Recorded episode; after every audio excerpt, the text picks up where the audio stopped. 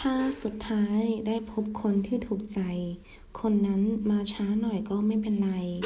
如果最终能遇到对的人来迟点又何妨ถ้า如果หากว่า如果假如สุดท้าย最后最终也可用ในที่สุดพบ遇见ถูกใจ和心意对的คนนั้น那个人สาย迟 ไม่เป็นไร没关系ไม่เป็นไร的用法比如ขอโทษค่ะ เมื่อวานฉันลืมคืนหนังสือให้คุณ对不起我昨天忘记给你还书了ไม่เป็นไรค่ะ没关系เมื่อวาน昨天